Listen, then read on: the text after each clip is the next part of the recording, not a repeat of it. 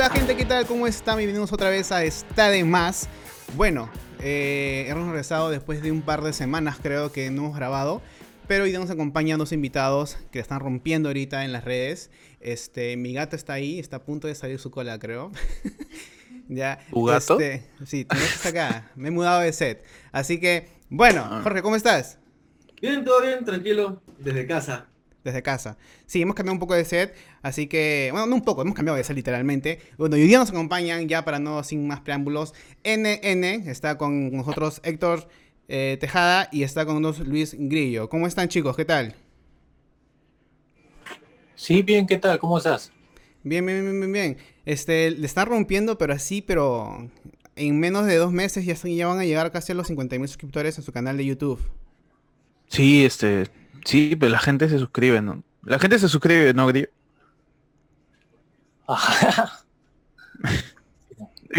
la cara de Grillo parece su abuelo. ¿Qué fue? Parece, todo, parece que estás canoso. ¿Qué pasó? ¿Cuál, cuál? Tú, peón, parece que ya pareces tu viejo más que tú. Bueno, el formato de N&N fue inspirado en el formato de Zack Galifianakis. ¿Cómo es, Héctor? El, el, Galia... Galiafanac, Galafan... No me pidas a mí que pronuncie eso, pero pendejo. sí, pues, ¿no? Sí, sí. La idea es griego el apellido. ¿De quién, de quién fue la iniciativa de hacer este formato y convertirlo a, prácticamente a lo que es NN? ¿Fue de Grillo? ¿Fue tuyo, Héctor?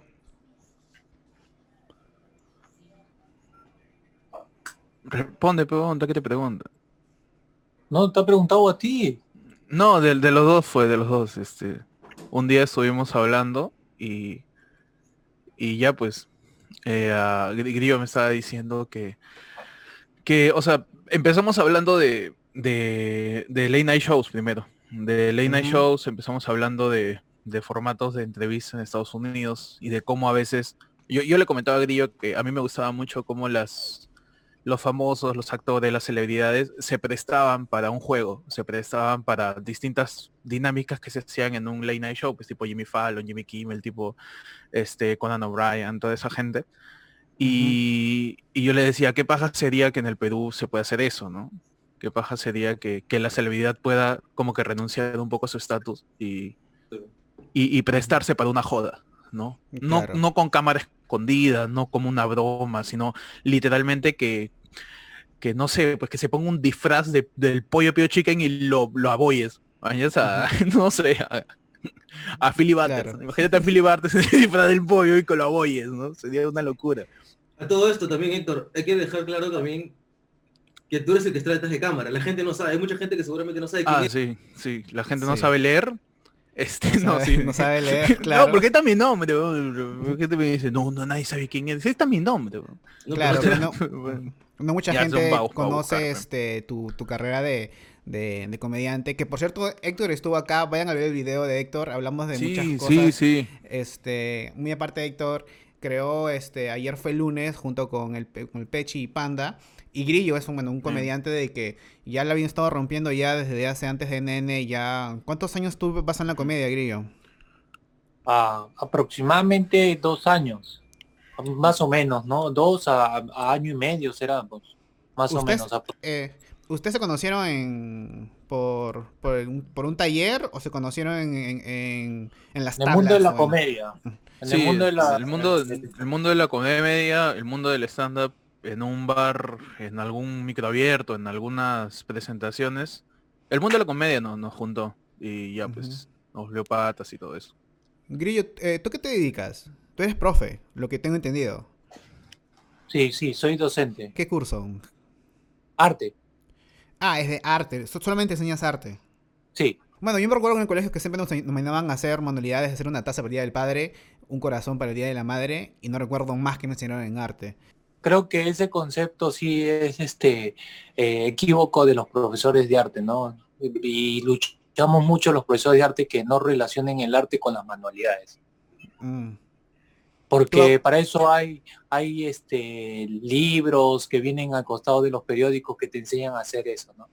Más bien el docente de arte ya va a otro plano de donde puedas ustedes eh, el alumno pueda o la alumna pueda desarrollarse a nivel ya de percepción, de opinión, de qué puedo expresar mediante diversos tipos de arte, ¿no? Tú sabes de música también, porque imagino que dentro del arte está incluido todo lo que tiene que ver con música. Claro, eh, eh, yo, lo, yo le enfoco más el, aspecto de la música, lo, enfoco más a los gustos personales y que ellos exploren esa rama que, que les llama mucho la atención y que exploren a la vez otros tipos de, música, ¿no? Yo recuerdo que en el colegio mi profesor de arte también era el profesor de teatro, también era el profesor de danza y a veces el profesor de arte se como que se puede que eh, eh, lleve el rol de varios cursos o varios talleres también. En tu caso, tú también has, aparte de profesor de arte, también te ha tocado ser profesor de un taller específico. Mm, taller específico, no, solamente la, la, especialidad de arte, ¿no? En el colegio. Pero sí tengo entendido que hay algunos docentes que se, pues, se lo, lo, lo asignan a, a otras categorías, ¿no? Como educación física de repente o tutoría. Ya depende mucho de la, del tiempo y también del horario del docente. Claro. Ahora, Héctor, tú te dedicas, aparte de la comedia, eres como te dije un día, el eterno estudiante de arquitectura. Claro, yo, yo soy este. A mí me gusta mucho la arquitectura y, parte de la esencia de la arquitectura es que nunca acaba y, así soy yo. Yo soy como la arquitectura, nunca voy a acabar. Pero este. yo conozco a, Héctor y lo dije creo que en el podcast que tuve con él. Cada vez que pregunto, ¿en qué estás? Ah, en parciales. Lo conozco Estoy en parciales, siempre. Desde el, 2012 conozco a Héctor y él está en parciales desde el 2012. mi, vida, mi vida entera es un parcial. No, por, por razones X económicas, este, personales, no. Más o menos por ahí está, está truncado ese tema. Está, está en stand-by. Quiero, quiero, creer que está en stand-by. Aparte porque este eh, la arquitectura es muy chévere. La arquitectura es, e, e, es, bien paja porque así como por ejemplo Griego podría saber, y ustedes también que hacen música, este, el arte tiene eso, ¿no? El arte tiene esa, esa identificación con uno y, la arquitectura en específico es como eh, un legado que te hace entender cómo funcionó la historia en el tiempo que se hizo eso. O sea, el, de, los mayores este, entes, conceptos que te ayudan a entender la historia es justamente la arquitectura. Tú entiendes cómo funciona una civilización antigua a raíz del estudio de cómo fueron sus ruinas, a raíz del estudio de cómo fue su distribución de sus ciudades, de sus pueblos. Y eso me parece paja, me parece paja la arquitectura como, como sello de la historia, que es el, es el, mayor contribuyente a entender cómo funciona la historia y también cómo funcionamos como sociedad. O sea, tú ves un edificio de ahorita y ves edificios inteligentes que se automatizan, que se limpian solos. Tú sabes, ah, man, ya, esto es siglo XXI, empezó la tecnología, empezó todo esto. ¿no? Y conforme pasa el tiempo, tú vas a saber cómo fue una sociedad a raíz de su arquitectura es una manifestación cultural tanto como la música, como la, poesía, la literatura, el arte, todo. Es bien paja. Ya que sea difícil terminarlo es otra huevada, pero, es bien paja. Es como tu medicina, tú eres como el estudiante de medicina que lleva estudiando como 10 años.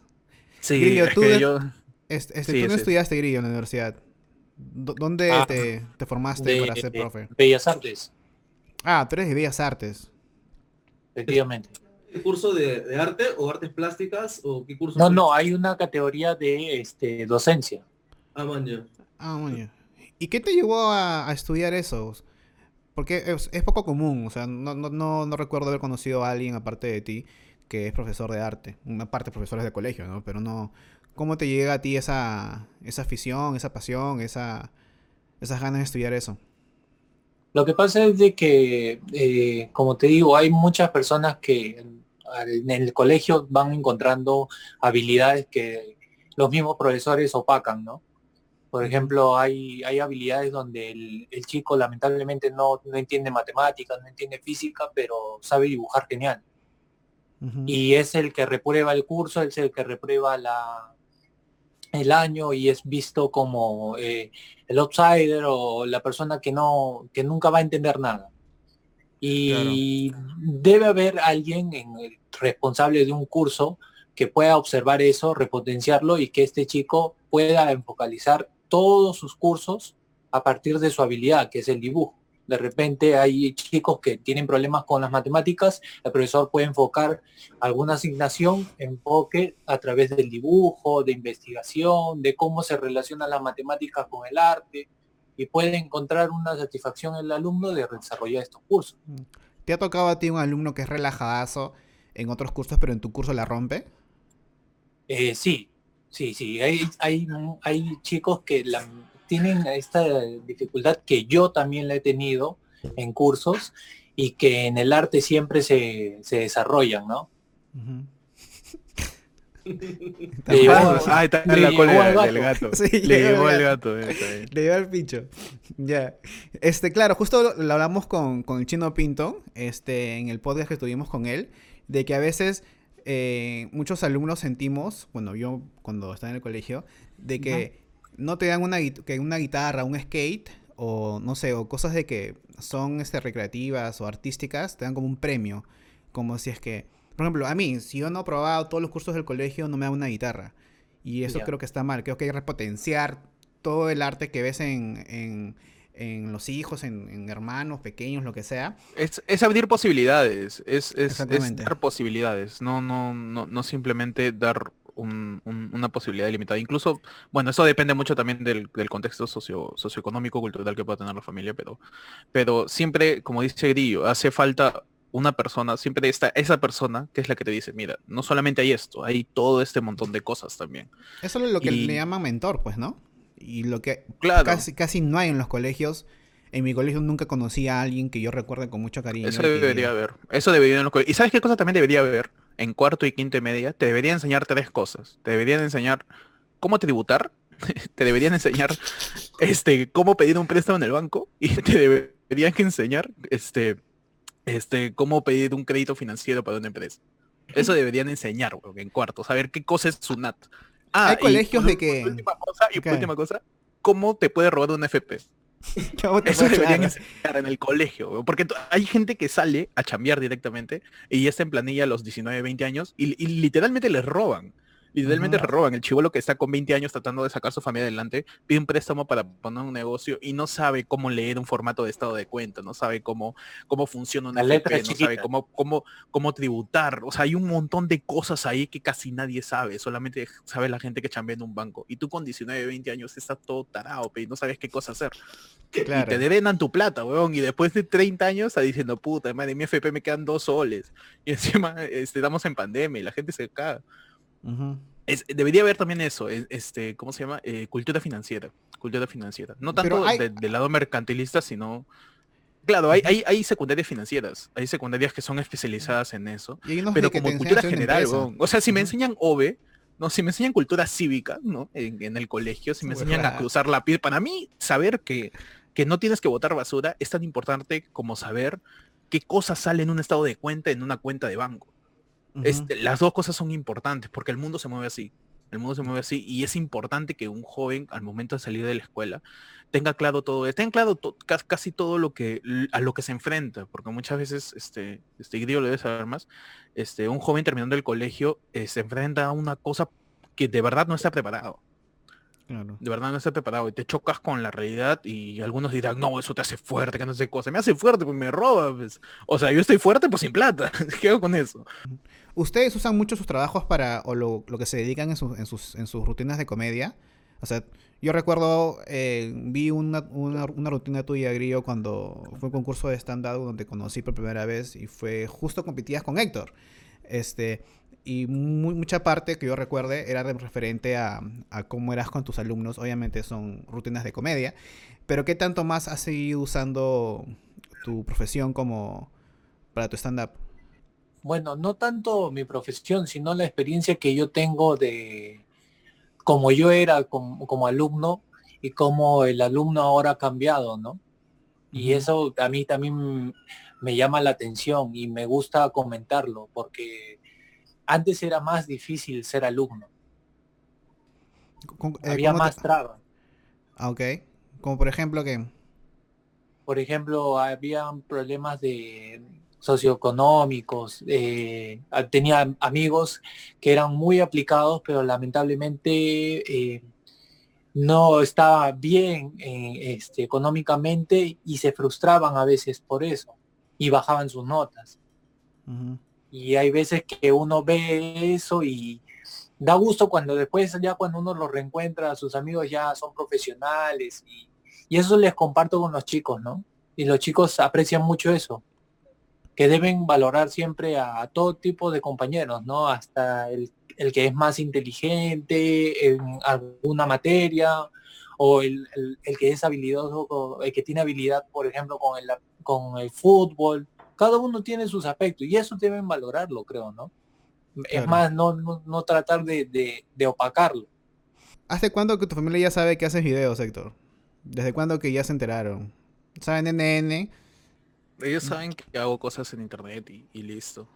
De... Sí, porque recuerdo que ese era, o sea, cuando nosotros éramos youtubers, esa, parte de, mi vida, entre comillas, era una cosa que yo escondía.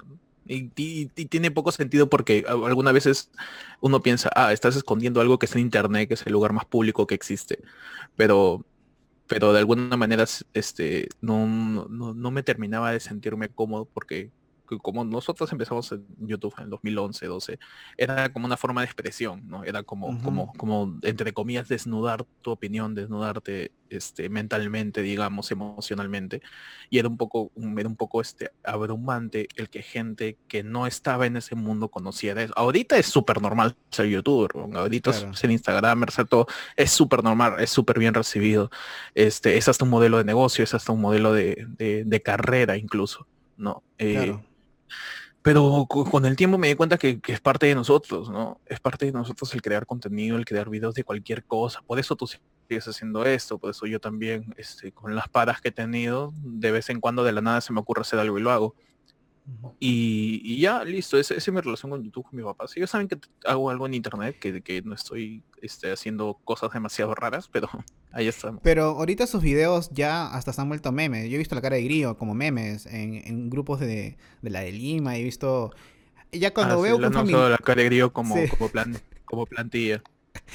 y he visto ya cuando, cuando llega ese punto de, de popularidad, donde ya la gente siempre pongo este ejemplo, cuando alguien que no conozco y que sé que no hay forma de que ellos conozcan el mundo en el que nosotros estamos, me comparte el video, me comparte un meme, o veo grupos súper ajenos de vente en la cachina y sale la cara de grillo, es como que ya eso ya es ya es viral, pues yo, se ha hecho viral prácticamente. Vente en la cachina.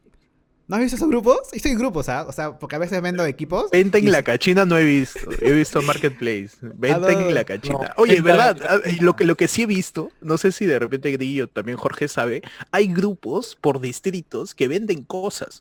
Claro. O sea, yo no sabía esa nota. o sea, tú pones tu distrito o buscas tu urbanización y hay grupos en Facebook de tu urbanización que venden cosas. Entonces, es, una manera muy, muy, este, muy segura de comprar porque básicamente tu vecino que te está vendiendo algo que necesitas y te lo lleva a tu casa, que está a dos casas. Yo no sabía eso. Este, lo más curioso es de que el, grupo, el grupo de la cachina me lo pasó un venezolano que, ah, trabajaba con, que, trabajaba con, nosotros. Eh, un saludo para Mike. Eh, él me dijo, oye, pero vende, quería vender una, una, este, una cámara y un lente. Y me dijo, pero ponlo en la cachina, pues. Y yo, ¿qué, qué No mira hasta allá. Me dijo, no, weón, el grupo. Y, y, puedes encontrar la cachina. ¿Por qué me voy a ir hasta allá? La, la, Estamos en distanciamiento social. no, eso fue hace, hace fue, fue, como hace dos años. Ah, Entonces, este, y hay grupo La Cachina, hay grupo Ventas en Lima, Ventas en, como dices tú, cada distrito. Y cada vez que pongo, en, que, pongo en venta algo, pongo todos los grupos que tengo. Desde sonidistas, camarógrafos, este YouTube Perú y, X cosas. ya, y ahí se puede vender. Pues, muerto que. Pero lo que, yo me, lo que, lo que, me iba, lo que me iba más es de que, ¿qué ustedes, ¿cómo se han sentido ustedes de, de empezar con el primer video que fue con Orozco? De que las primeras semanas tuvo que este, un par de cientos de vistas y creo que a las dos semanas fue donde ya despegó. Y ya al mes, ¿con qué video fue que ustedes explotaron? Como quien dice, ¿con el de Mateo?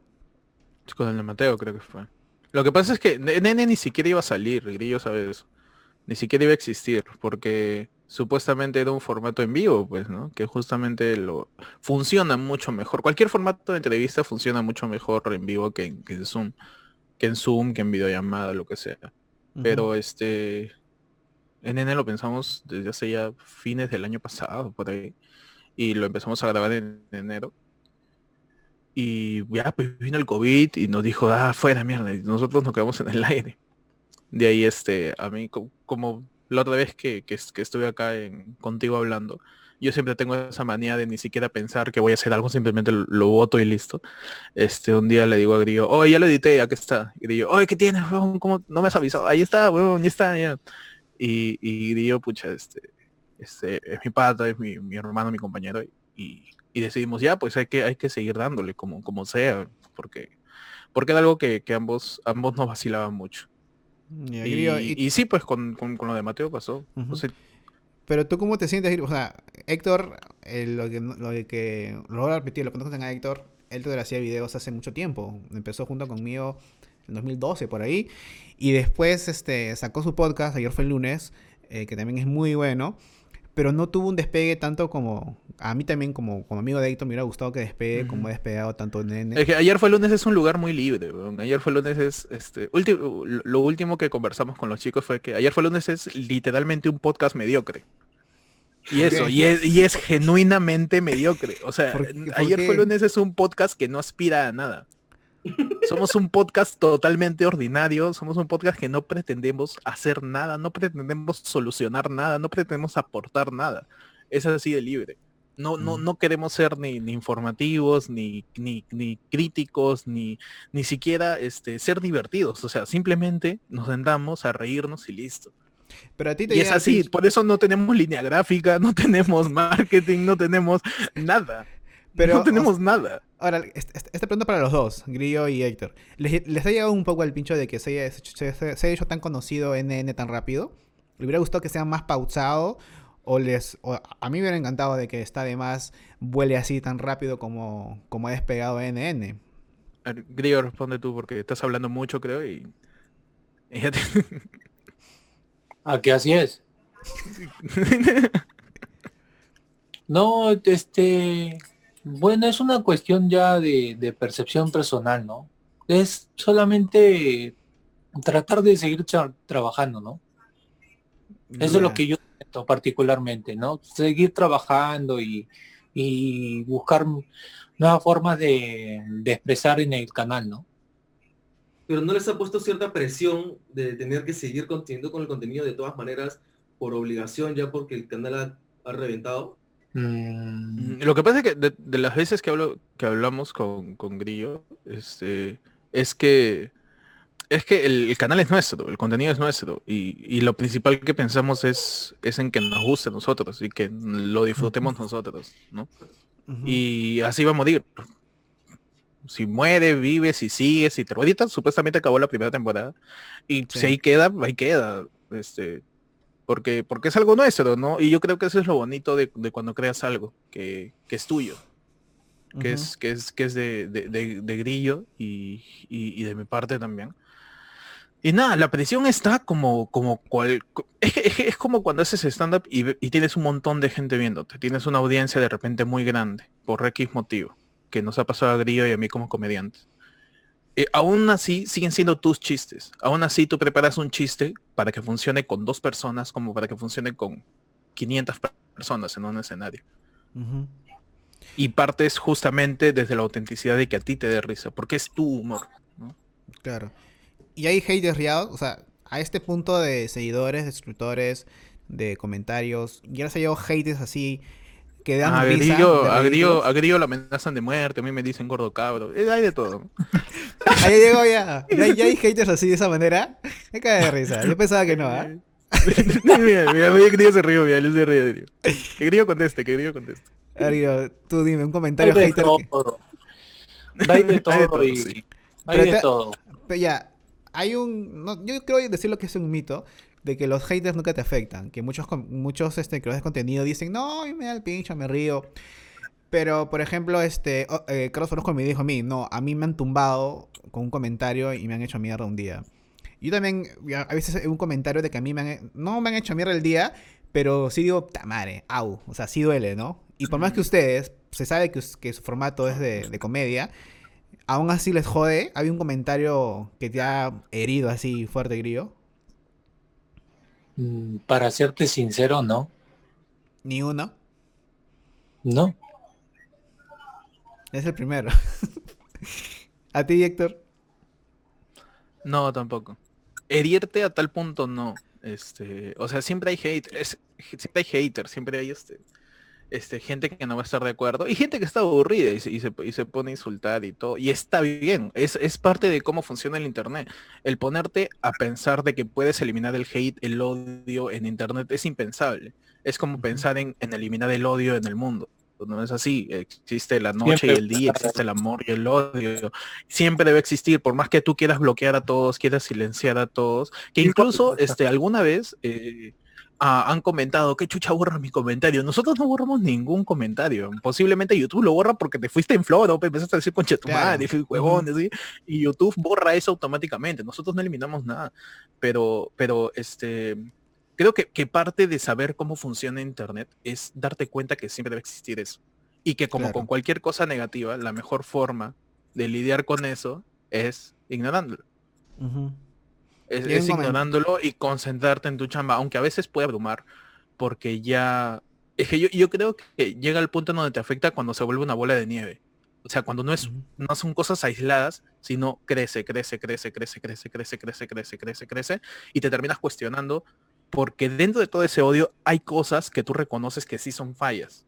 ¿No? De repente tú hiciste algo mal, sabes que lo hiciste mal, y en medio de toda esa puteada gigante donde te recuerdan a tu vieja, a tu madre, te amenazan de muerte, todo, mencionan eso que tú reconociste como fallo, y tú te quedas con eso, no con el insulto, o sea, en la vida, o sea, siendo este, este, este, teniendo, teniendo la carrera de comediante, entendiendo cómo se, se, hace un chiste, tú de la primera persona que te burles es de ti mismo. Entonces no te pueden afectar diciéndote nadizón, flaco, gordo, negro, chato, X. Claro. Pero eh si mencionan un error que tú reconociste, como que sí te hace pensar. Mm.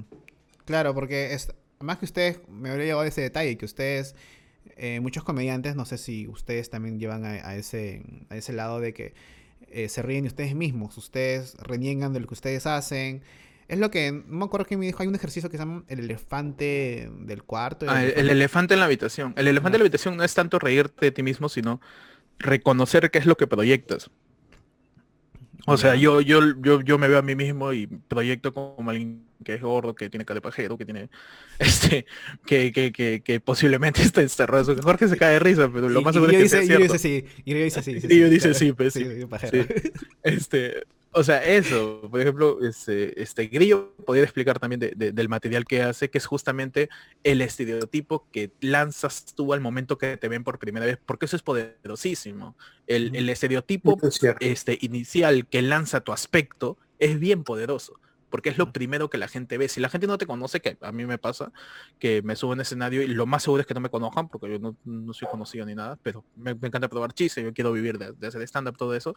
Tienes que reconocer eso, que la gente no te conoce, no sabe quién mierda eres. Entonces, la primera impresión que tienes de ti es tu aspecto. Entonces, tú atacas desde el inicio con eso y lo más seguro es que, es que por ahí funcione o es un buen pie para poder empezar a hacer una rutina. Claro. Tú, Río, ¿cómo ves ese lado de... También ¿Haces mucho ese ejercicio en tus rutinas? Bueno, como siempre trato de mencionar el, estereotipo de en cuestiones físicas que yo tengo, siempre me ha llamado la atención desde muy pequeño, ¿no? Y sin llegar muy lejos, por ejemplo, ayer que he podido ir a comprar a la Plaza Bea, este, me dio mucha risa de lo que pasó, porque yo siempre ando con el mamelú, con los lentes, gorra, bien protegido y en la puerta me, indicaron, ¿no? Un momento este, para revisar la mochila. Y, yo al joven, y al joven le dije, este, eh, voy a, normal, voy a ver qué, qué, qué, procedimiento vas a seguir, pero me llama la atención cómo has podido identificar detrás de todo ese pasa, tenemos que revisar la mochila.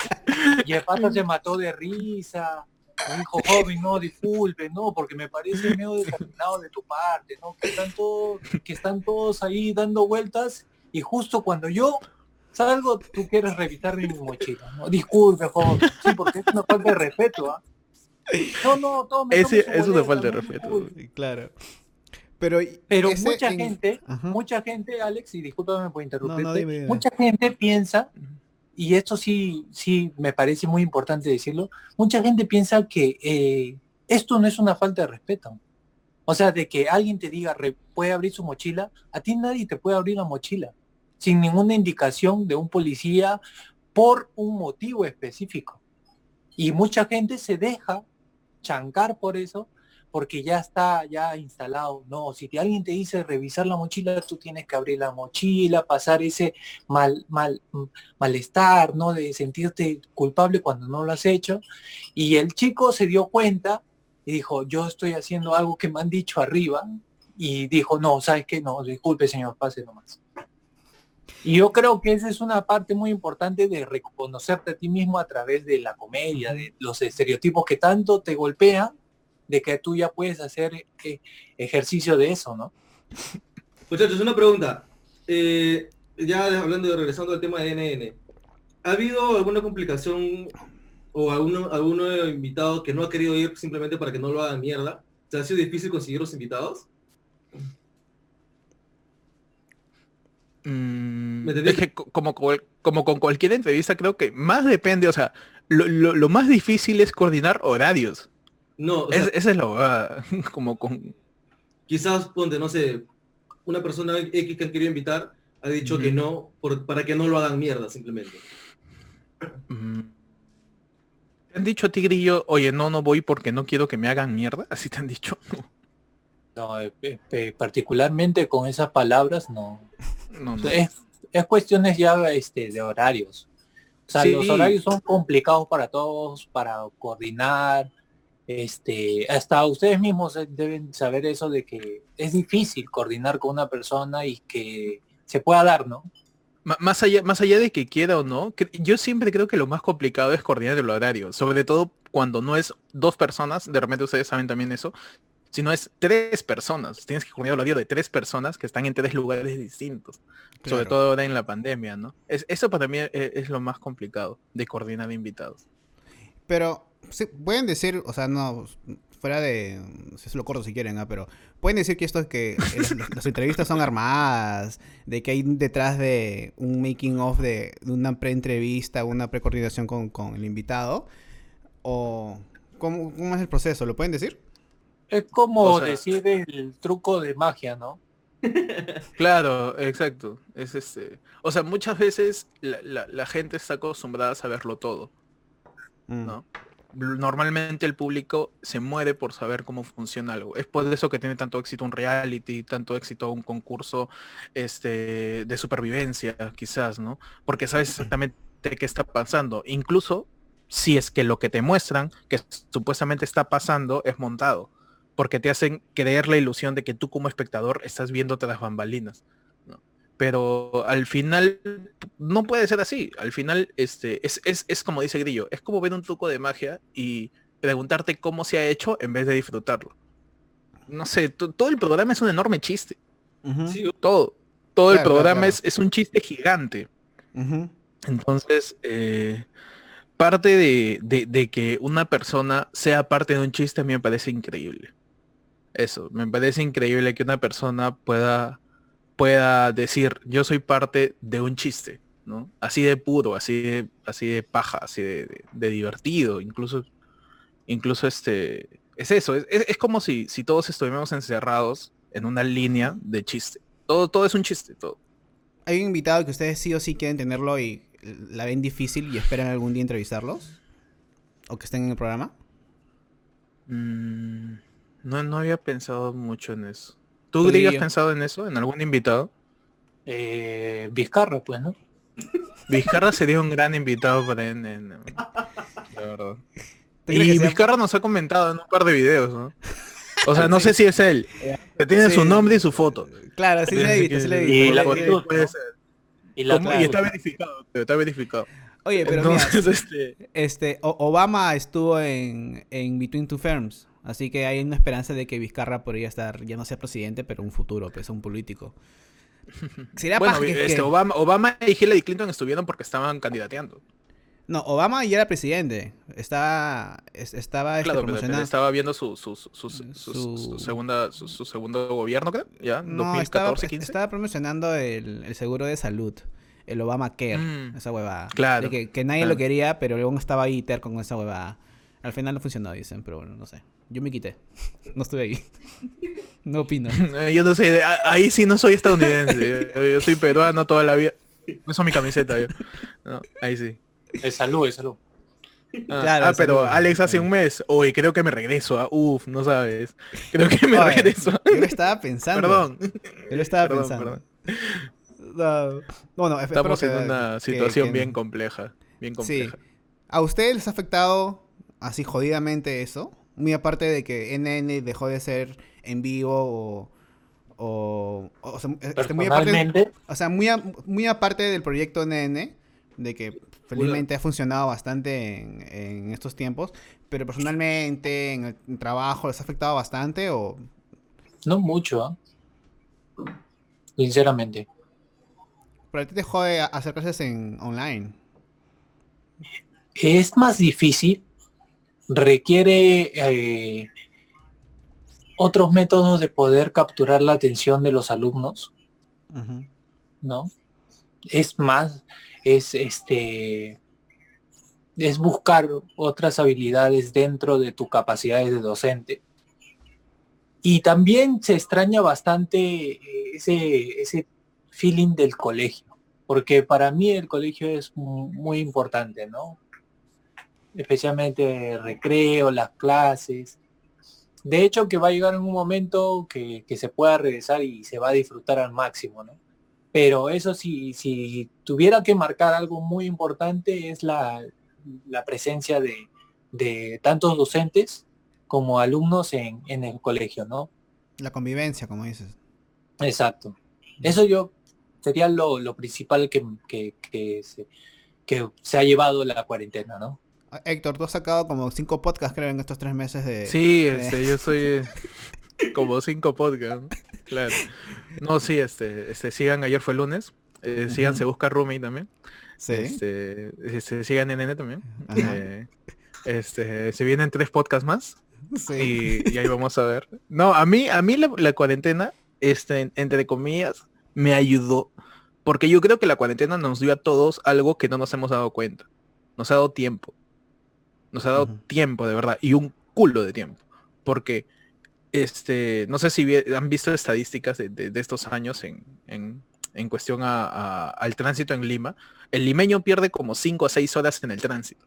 5 a 6 horas diarias ¿ah? en el tránsito. Entonces, con esto de la cuarentena, con esto del teletrabajo, todo, literalmente te han devuelto 6 horas de tu vida diaria.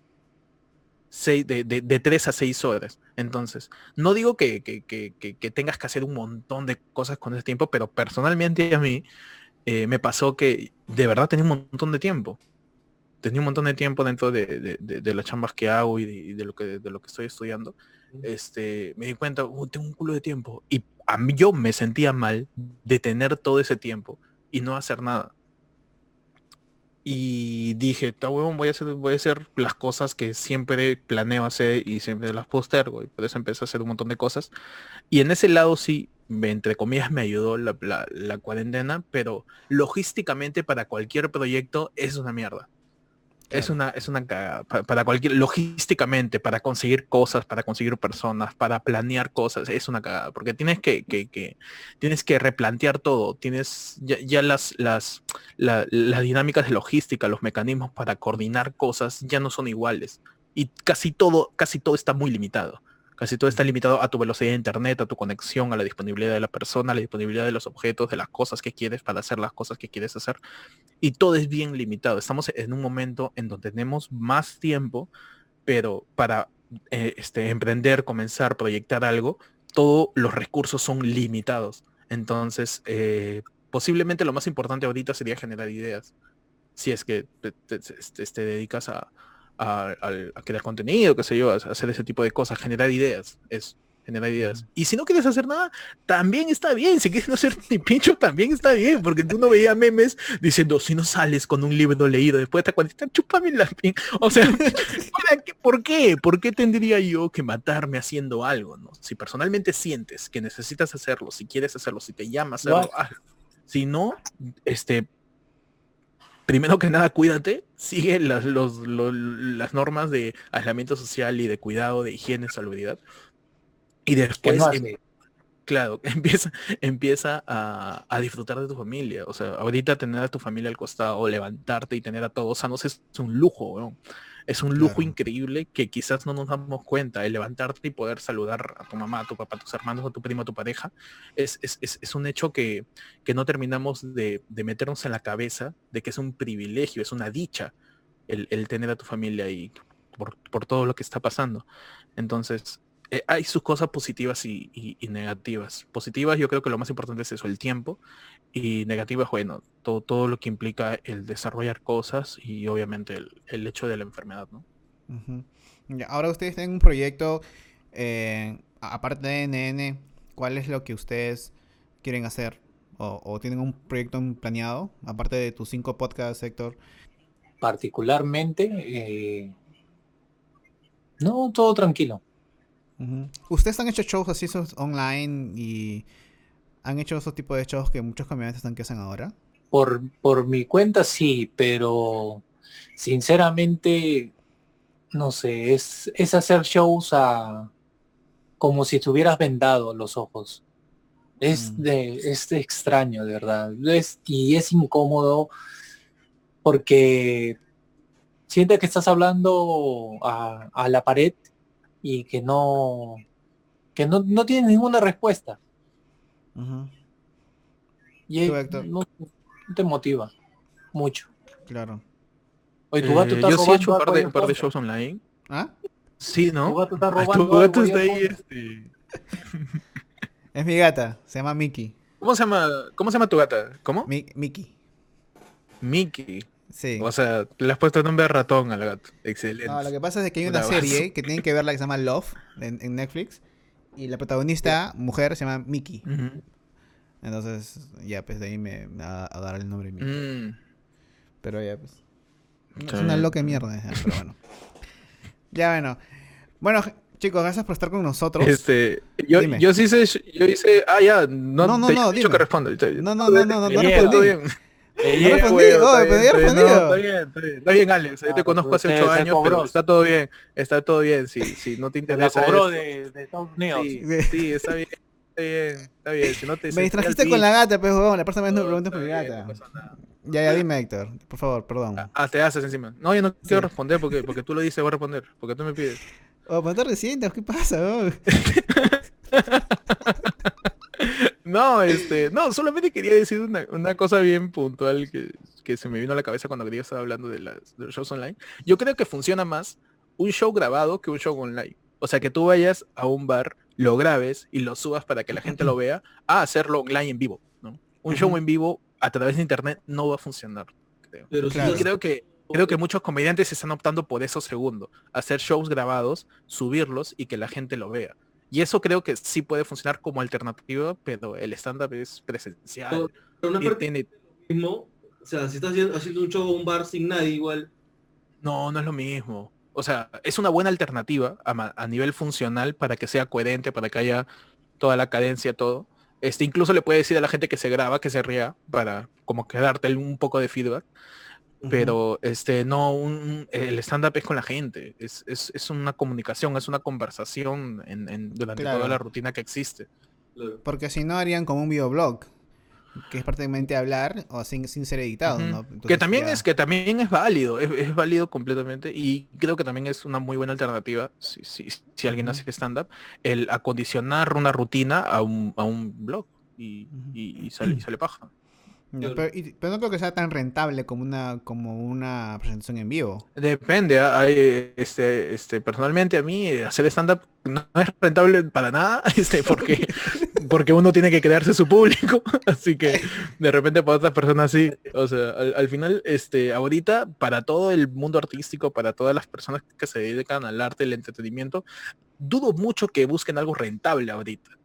Ahorita es sobrevivir Ahorita sobrevivir, acondicionarte a los medios digitales, acondicionarte al, al, internet y ver cómo sobrevivir ante esto. Porque de verdad el, ha, sido jodido para, la gente que se dedica al arte, al entretenimiento, al teatro, al, al, stand-up, a la comedia, a la improvisación, a todas las ramas del arte que son de manera presencial, ha sido, ha sido bien, bien complicado. Y creo que se están enfocando en eso, ¿no? Y quizás nosotros también, en poder movernos todos digitalmente para que cuando se pueda regresar a los teatros, a los bares, a los restaurantes, eh, pueda seguir teniendo un público ahí que vaya a verte, ¿no? Que no haya ese miedo a, decir, este, me voy a contagiar, o que no haya ese olvido de, de, que alguien simplemente se presentaba en teatros, vino el COVID y ya no se presentó nunca más y pierdes público, porque la, la misión es justamente eso, mantener ese público para que pudiera verte después. Claro. Sería genial un NN en vivo, ¿ah? con público y con el invitado que... sí, eso, estaría, estaría, estaría chévere y, de hecho que, por ahí puede pasar.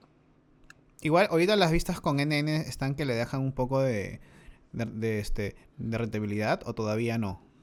Mm, por ahí este, por ahí eh, sí ya, ya, empezó a poner publicidad, pero YouTube es bien pendejo, pues porque a veces pone publicidad, pues publicidad de ellos, no es tuya. Y, tú terminas viendo que la publicidad y el iconito te dice, ah, es por si acaso esto es mío, esto no es tuyo, por la hueva. Y yo, bueno, ya está, pues. Bueno, pero ojalá que, le, que Nene le, le, siga abriendo más puertas a, a, los dos. Para que también este, ojalá que sea pronto que el estado de emergencia pase y que otra vez regresamos a la normalidad, como quien dice otra vez con la, la nueva normalidad. O hacemos este, o hacemos este stand up como, como, como tondero, pe, para carros.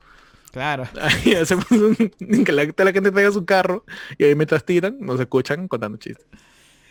En realidad, más vistas tengan ahorita, mejor mientras más público llegue, porque igual si con YouTube no genera mucho, va a llegar marcas, Sí, eso sí. Vamos a subir un huevo. No, por ahí, por ahí la gente también que apoya, nosotros en un primer momento pusimos el Yape y las cuentas de, literalmente de broma. Pusimos de broma porque este, porque es eso. Como dice Grillo, yo también lo he dicho, todo NN es un chiste, es un chiste enorme. Todo, todo, absolutamente todo, desde, desde la edición, desde lo que sale, desde lo que lees, desde los posts, desde que no compartimos nada, todo es un chiste, todo, absolutamente. No hay ninguna intención de nada. ¿La gente les haya ¿Ah? Sí, claro. Si hay gente ahí que ha donado sus 10 céntimos. Gracias. Ya, ya, sí, especialmente. Especialmente queremos agradecer a la gente que ha donado 10 céntimos. Sabemos el costo que requiere eso. 0.99 gente que dona 57 centavos. ¿Qué es esa hueva? O sea, has comprado tu Rappi y el vuelto. Pero o sea, de verdad, mucha gente está apoyando este, el, el, proyecto muy buena para gente del extranjero también que, que, por ahí ha mandado este, este, el apoyo y la contribución. Y, y, es paja, porque literalmente todos formamos parte de un... Eso me, me gustaría pensar, que todos formamos parte de un chiste. Todos, todos somos parte de un chiste, de un enorme chiste gigante, el cual lo ves y lo disfrutas. Claro. Y listo. Pero al, inicio la, la, gente decía que fue entrevistador, que, que pobre, este, que uno le invita y se y ofenden, y es como... es que, bueno, este, como te no, y aparte, es, que, es que es un formato nuevo para mucha gente de acá de Perú. Es un formato distinto. O sea, no, no ha habido eso ahorita. O sea, no, no, no recuerdo haber visto ese tipo de, de contenido acá en, en, Perú. Mm. ¿Quién ha dicho que es feo? ¿Ah? ¿Quién ha dicho? ¿Cómo le vas a decir feo a Grillo? no, Grillo, lo que me refiero es de que los comentarios del inicio eran ofensivos, decían muchos. Ya. Ya, eso. Mm. Eso. a mí me encanta, a mí me encanta el proyecto. Ah, chévere. Chévere, chévere. Que te dure. bueno. No, este, quizás, quizás es porque, porque, o sea, la comedia nunca se ha visto en formato de entrevistas. Quizás por eso. Nada más pero ah, incluso nosotros mismos ponemos ahí que incluso el formato en sí es un chiste, porque el formato ni siquiera es creado. ¿No? O sea, todo, todo, absolutamente todo es un chiste y es, y es para eso, para disfrutarlo. Sí, pues. Bueno, ojalá que les vaya súper bien y que a cada uno les vaya independientemente mejor aún. Ojalá que regrese pronto en N. Va a haber, bueno, estamos grabando esto el 30 de, julio. ¿Va a haber un video próximo? ¿Han grabado algo o de verdad van a parar un rato?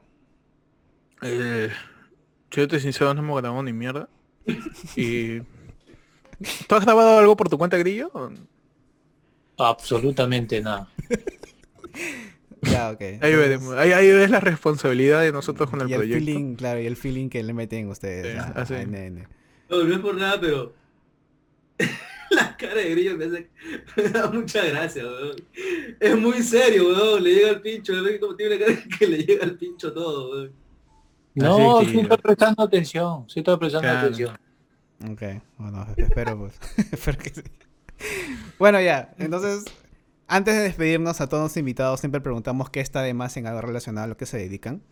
En este caso, independientemente a Grillo, le te preguntaría, ¿qué está de más para ti ahorita, o en estos tiempos en tu experiencia como docente, qué está de más en los colegios referente al curso de arte? ¿Qué está de más? Mm, que piensen que son este manualidades. claro. ¿Algo, algo más que agregar? Referente a... Bueno. Creo que con eso está, creo. Héctor. Dime. No recuerdo que te he preguntado la última vez. ¿Qué está de más para ti? Pero ahorita, ¿qué está de más para ti en los formatos de, de YouTube? A su madre. Qué específico tu weón.